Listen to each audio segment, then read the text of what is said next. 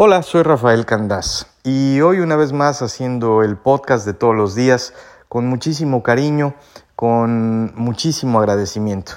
Em, de verdad, cuando interactuamos y cuando me dan información y me preguntan, eh, es, es una experiencia magnífica.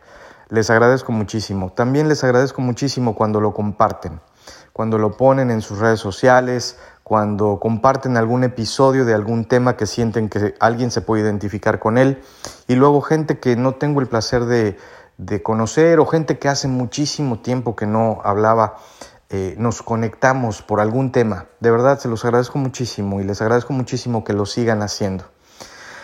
Hoy quiero hablar de eh, un tema que, bueno, pues siempre va a ser bonito, siempre es eh, constructivo, siempre es muy lindo hablar de la felicidad. Hoy quiero hablar de la felicidad. Pero hoy quiero hablar de la felicidad en este concepto y en este contexto de cómo la entendemos y cómo la disectamos y cómo la manifestamos. Así que bueno, sin más voy a empezar a hablar de ello. Voy a empezar a hablar eh, en relación a, un, a un, una situación que me ocurrió hace unos días en una, eh, un pseudo seminario, era una mesa de trabajo, no era un seminario para decirle cómo era, era una mesa de trabajo virtual.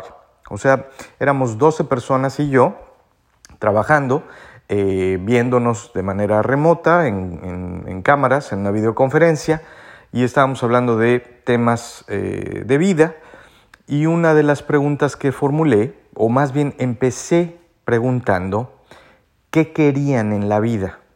A lo mejor yo soy el primero, yo soy el primero en defender y en entender que la calidad de mis preguntas determina la calidad de las respuestas que recibo. Eso lo he entendido y lo he aprendido a través del tiempo y de la práctica.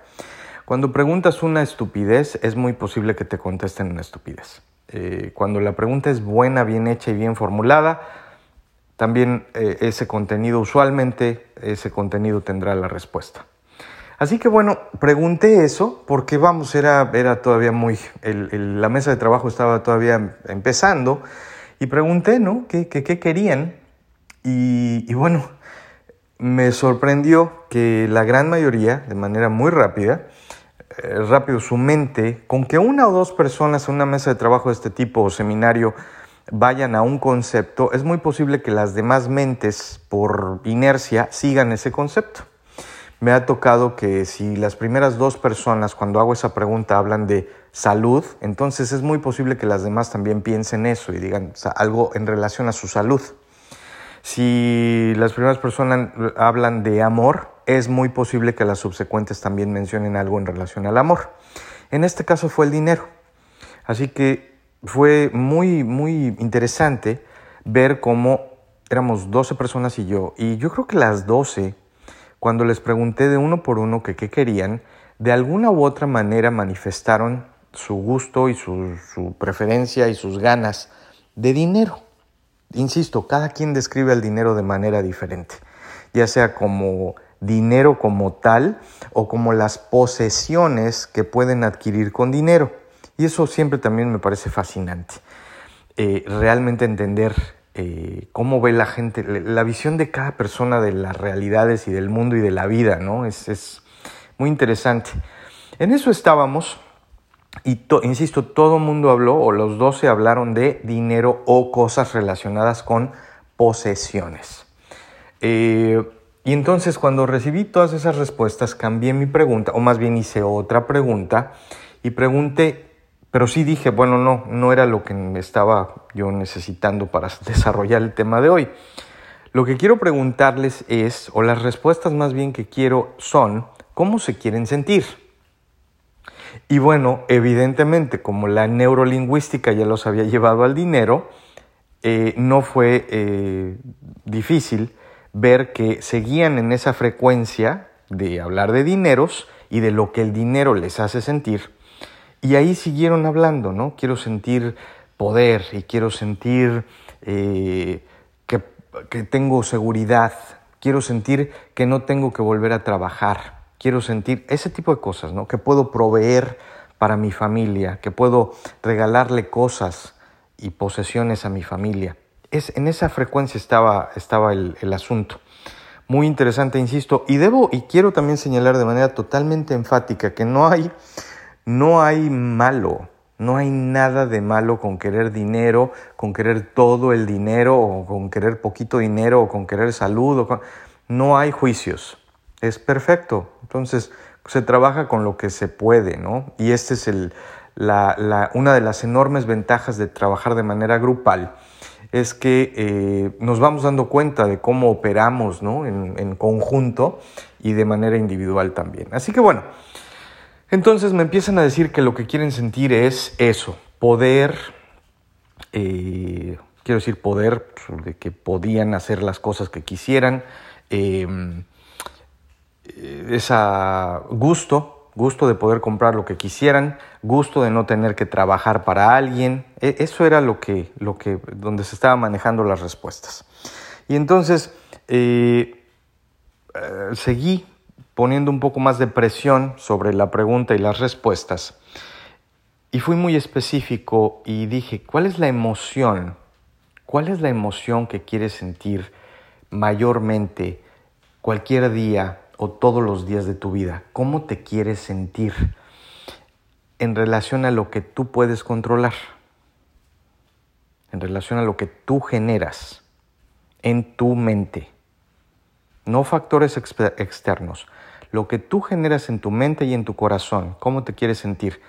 Y ahí fue muy interesante, que tampoco es, no es poco común que cuando ya uno pregunta esa pregunta de manera más específica, y espero que les esté pasando a quien está escuchando, ya no es tan sencillo contestar, ya no es tan instantáneo. Puede ser que sea sencillo, pero ya no es instantáneo porque entonces ya nos hace pensar. Y ya tenemos realmente que recalcular exactamente cómo me quiero sentir y qué, de alguna manera, qué hace que me sienta de esa forma. Cuando ya llegamos a ese punto, entonces sí, ya la gente empezó a hablar más de felicidad. En el anterior concepto, lo que la gente estaba manifestando era sí, dinero y poder y poder de adquisición, poder de, de lo que fuese en ese sentido, lo que da el dinero, ¿no? Que es en muchos casos, mayormente, es una satisfacción de la necesidad de certidumbre o de ser relevante y significativo. Una de las dos o las dos. O también de variedad o también todas. Pero mayormente quien piensa solamente así y tiene ese enfoque nada más. O quien dice no tener que trabajar más. O quien dice tener para comprar una casa. O tener para... Eh, lo único que están manifestando es su necesidad de certidumbre. Hay un cierto miedo ahí a, a perderlo o a que cueste mucho trabajo o algo así. Y eso, es lo que es fascinante de entender nuestras necesidades y cómo yo ayudo a la gente a diseñar sus estrategias, a entendernos y a diseñar estrategias. Entonces, en eso estábamos y ya se entendió que la gente ya empezó a hablar de felicidad, lo cual me pareció fantástico cuando llegamos a ese punto. Y entonces pregunté, bueno, muy bien, entonces ya dijeron que felicidad. ¿Y qué te hace feliz?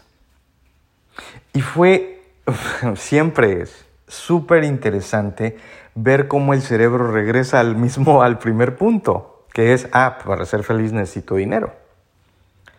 Necesito certidumbre, necesito estabilidad, necesito votar mi trabajo, poder decirle a, mi jefe con el cual no tengo la mejor de las relaciones que no, no trabajo más, lo que sea en ese sentido es, insisto, fascinante como un grupo de gente influenciamos nuestra forma de pensar.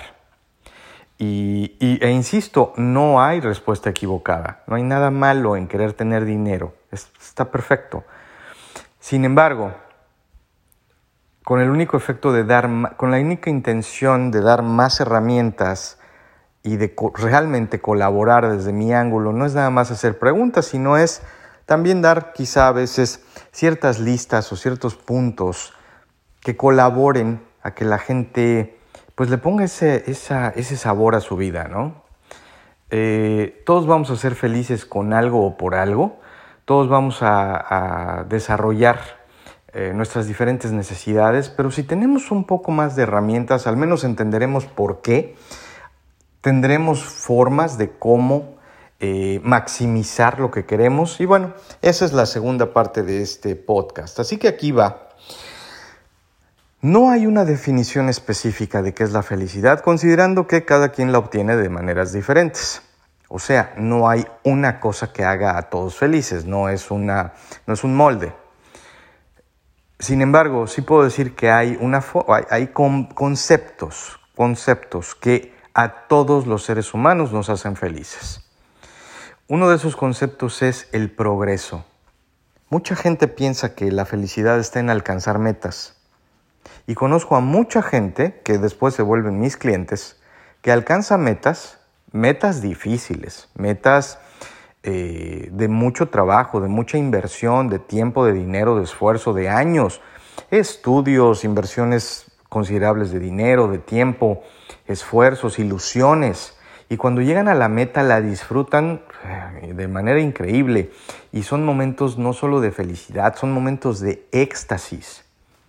Y un tiempo después, y eso varía entre persona y persona, pero inevitablemente un tiempo después de conseguir metas, viene casi siempre también un segmento de depresión.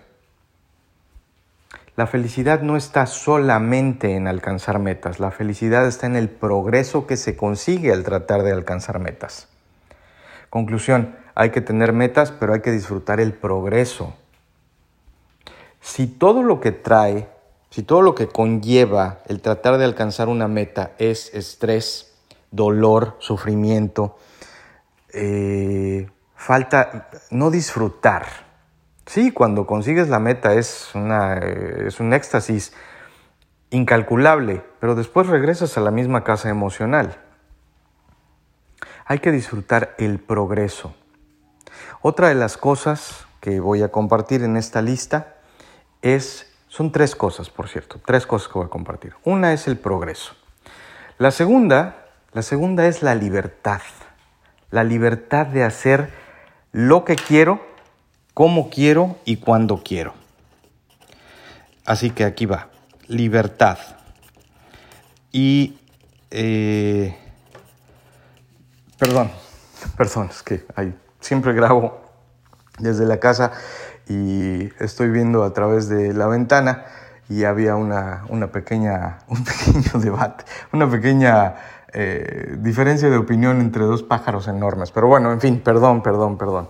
Mil disculpas por eso. Eso hace, hace este podcast totalmente orgánico. Eh, no está nada preparado. Eh, decía entonces que el, hablé del progreso, el progreso en relación a una meta. La segunda es la libertad de hacer lo que quiero, cómo quiero y cuando yo quiero. Y no estoy hablando de anarquía, estoy hablando de tener la libertad de hacer lo que me gusta. Y estoy perfectamente claro que muchas veces, muchas veces hacemos lo que tenemos que hacer. Sí, porque tenemos obligaciones y responsabilidades, eso está más que entendido. Pero nuestra mente la controlamos nosotros. ¿Cómo me siento? ¿En qué pienso? ¿Cuáles son mis alegrías, mis proyectos, mis prospectos? Eso es mío y eso lo controlo yo. A esa libertad me refiero. Nadie tiene el poder de decirme cómo me tengo que sentir. A eso me refiero. Obligaciones y responsabilidades, sí, bueno, esas son, así funcionamos. Pero y sin embargo, el objetivo o el propósito es que a través de hacer lo que quiero y de progresar en relación a hacer lo que quiero, en algún momento de la vida o consistentes momentos de la vida, sí llegue a ese, a ese nirvana, esa fórmula mágica donde hago exactamente lo que quiero, cuando quiero y cómo quiero, no solamente en mi mente, sino de forma táctica, ¿no? O sea, realmente vivir la vida haciendo lo que yo quiero y cuando quiero y cómo quiero. ¿Quieren que les dé un ejemplo muy específico de eso? Este podcast para mí. Este podcast es exactamente la definición de eso para mí. Yo en este podcast encuentro esa libertad, esas ganas, esa motivación, ese gusto. Y la verdad es que con todo el cariño y con todo respeto, a veces hay, tiene muchísima audiencia y a veces no. Y no puedo ponerme a ver ese tipo de detalles para yo ser feliz o no. Yo lo hago porque quiero y porque quiero contribuir. Ese es el objetivo, ese es donde encuentro la felicidad y la satisfacción. Pero si realmente eh, insisto, con muchísimo cariño. Si la gente decide no escucharlo, bueno, yo de todos modos lo voy a hacer, porque es felicidad para mí el contribuir. Entonces, bueno, ya hablé del progreso en relación a una meta, que no es la meta donde está únicamente la felicidad, y no estoy diciendo que no esté ahí la felicidad, por supuesto que está, pero es más placer y excitación. La felicidad está en el progreso, la segunda está en la libertad, y el tercero y más importante, el tercer punto y el más importante de todos es, trata de disfrutar al máximo cada momento y cada situación de la vida. Y ahí mucha gente siempre me dice, sí, es fácil para ti decirlo. No, no es fácil para mí decirlo. No es fácil para nadie decirlo. De hecho, quizá ni siquiera sea fácil hacerlo pero este es un punto que es vital para ser feliz. Si a todo en la vida le ves el lado negativo, si a todo le ves el reto, lo difícil, lo oscuro, lo gris, eh, lo complicado, lo inclinado,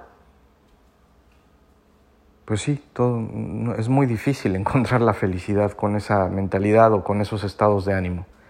Si a cada situación le encuentras el lado positivo y hasta en el peor de los de los fracasos, y estoy haciendo comillas en el aire, o a la situación más trágica le encuentras el aprendizaje, entonces tienes muchas más posibilidades de vivir una vida feliz, no solamente de vivir una vida de placer, que es distinto.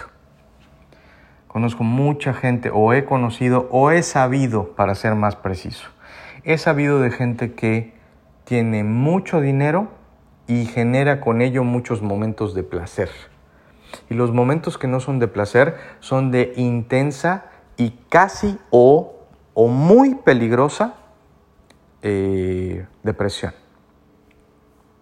Como que no hay términos medios. O hay un éxtasis eh, enorme o hay una tristeza y una depresión enorme. ¿Quieres vivir alegre y balanceado, una vida balanceada y bonita? Encuéntrale lo bonito y lo alegre a cada situación. Y es muy difícil encontrarlo en la tragedia. No lo dudo. Hoy quizá no sea, eh, esto abre tema para otro podcast y sin duda lo haré. Y no, no quiero decir que sea todo fácil o que sea todo simple, pero sí quiero decir que esa es la fórmula entender que el progreso es igual a felicidad, entender que la libertad de pensar y de decidir y de actuar como yo quiero y en mis propios términos y vivir la vida como yo quiero, en base a eso, en base a mi libertad de pensamiento y, ¿por qué no?, de expresión y de decisión de cómo sentirme, ese también es el, Segundo punto. Y el tercero y sumamente importante, encontrar en todos los detalles, desde los más simples. Y además, no todo tiene, no todo porque tengo por qué posicionarlo como bueno o malo. Puedo levantarme, hacerme un café y comerme un par de galletas y encontrar el placer más enorme en tomar mi taza de café y comerme dos galletas. Puedo encontrar el placer más enorme en ir manejando al trabajo y encontrar la música que más me hace sentir alegre. Puedo jugar un poquito con mi perro y encontrar que en su inocencia y en su júbilo me hace reír. Son cosas de todos modos que hago, de todos modos hacemos esas cosas, pero disfrutarlas, a eso es a lo que me refiero encontrar en todos los detalles esas, esos momentos de realmente disfrutar, de realmente ver la vida desde ese ángulo, como si uno se estuviera viendo a sí mismo desde otra cámara, no la que llevamos adentro, sino una que nos está tomando desde otro ángulo y ver y disfrutar, porque de todos modos todas las cosas que acabo de mencionar las haces, manejas, comes, tomas café o no, té o lo que sea que tomes, eh, convives, hablas, si a todo le encuentras ese momento, esa pausa, esa pausa tácita que utilizas para decir, voy a disfrutar este momento al máximo, esa plática, ese, ese, lo que sea, y encuentras eso, hombre, pues imagínate un día donde a todo le encuentres placer. A todas las actividades que realizaste, imagínate un día donde al 25% de las actividades que realizaste les encuentres un placer inconmensurable. Ese va a ser un gran día, sin duda alguna. Y si lo sigues practicando y empiezas a hacerlo todos los días y en todas las cosas o en casi todas las cosas, pues entonces tienes una vida bonita, ¿no? Alegre. Y nótese cómo para nada mencioné, y para ello tienes que tener 27 millones de dólares en el banco. No, no es así. Y para terminar les comento, no sé a cuántas gentes ustedes conocen que tengan mucho dinero. Yo he conocido o he sabido de gente que tiene mucho y las he visto o he convivido con ellos por cuestiones laborales. Y una cosa no irradian, alegría. Irradian conocimiento, disciplina, determinación, mucho estrés. Pero alegría, no. Pensándolo honestamente, no. Claro, el único que he visto que irradia compasión, alegría, amor, cariño y es billonario es Tony Robbins, ¿no? Por eso lo sigo y por eso lo admiro y por eso soy parte de su escuela. Pero fuera de eso, realmente no. No conozco a muchos ni sé de muchos. Tony Robbins y gente que de su escuela, sin duda alguna que, lo sigue y que colabora con él, hay muchos. Pero fuera de esos no. En mi vida cotidiana no. Ese es el podcast del día de hoy. Una vez más, un poquito más largo de lo que regularmente son, pero me parece un tema fascinante y mañana seguiré hablando de la alegría. Y después, quizá en la semana venga el contraste y hablaremos de la tristeza, el enojo. Ya eso ya lo he cubierto también, pero con muchos ángulos que se puede cubrir. Les agradezco muchísimo una vez más. Mañana otro podcast. Que estén muy bien. Los quiero mucho. Vivamos con pasión y estamos en contacto. Bye.